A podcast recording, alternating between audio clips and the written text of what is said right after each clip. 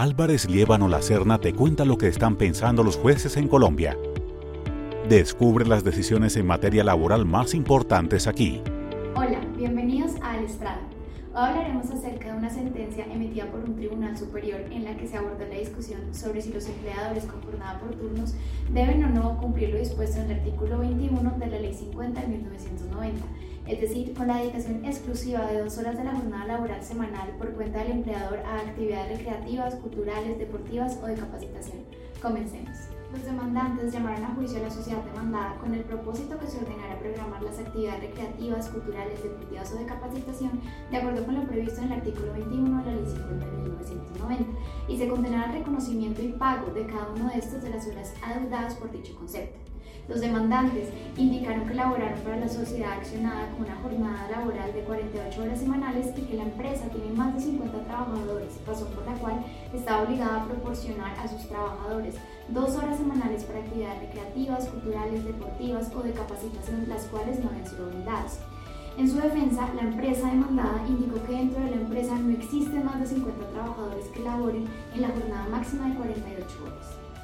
En primera instancia, el juzgado de conocimiento declaró probada la excepción de inexistencia de la obligación y cobro del no debido, absolviendo a la sociedad demandada de todas las pretensiones y en su contra. Para los efectos, estableció que no se acreditó dentro de la plenaria que la jornada laboral establecida para los trabajadores de la empresa fuera igual o superior a 48 horas. Sin embargo, en segunda instancia, el Tribunal de Decisión del mes de agosto de 2022 revocó la sentencia proferida por el juzgado y en su lugar declaró que la sociedad demandada estaba obligada a cumplir con el artículo 21 de la Ley 50 de 1990, por lo que debía destinar dos horas de la jornada laboral para desarrollar de manera exclusiva actividades recreativas, culturales, deportivas o de capacitación a favor de los trabajadores cuya jornada fuera igual o superior a 48 horas semanales. Por lo tanto, se ordenó en el término de 30 días proceder a programar y realizar tales actividades. En cuanto a los fundamentos del tribunal, se indicó que los demandantes tenían una jornada ordinaria de 8 horas diarias y diurnas o nocturnas según el turno fijado por el empleador,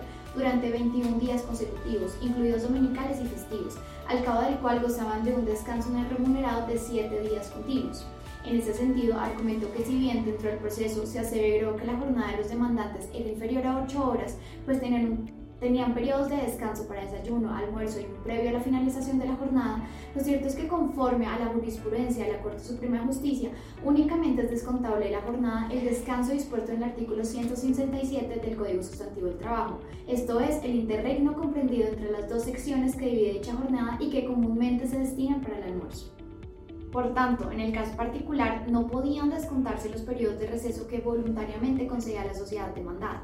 Bajo este contexto se concluyó que los demandantes laboraban turnos de 8 horas por 21 días y por ende 3 de cada 4 semanas laboraban más de 48 horas, por lo que se cumplía lo presupuesto en el artículo 21 de la Ley 50 de 1990, el existir en todo caso más de 50 trabajadores que superaban dicha jornada.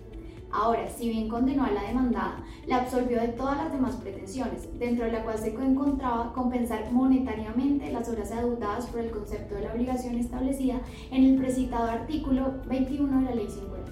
Para los efectos, el tribunal indicó que dichas horas, al ser parte de la jornada, fueron remuneradas dentro del salario de los trabajadores. Gracias por escucharnos y ser parte de la comunidad Álvarez Liébano La. Te esperamos en nuestro próximo podcast. Para saber más sobre nosotros, visita nuestro sitio web www.allabogados.com y síguenos en redes.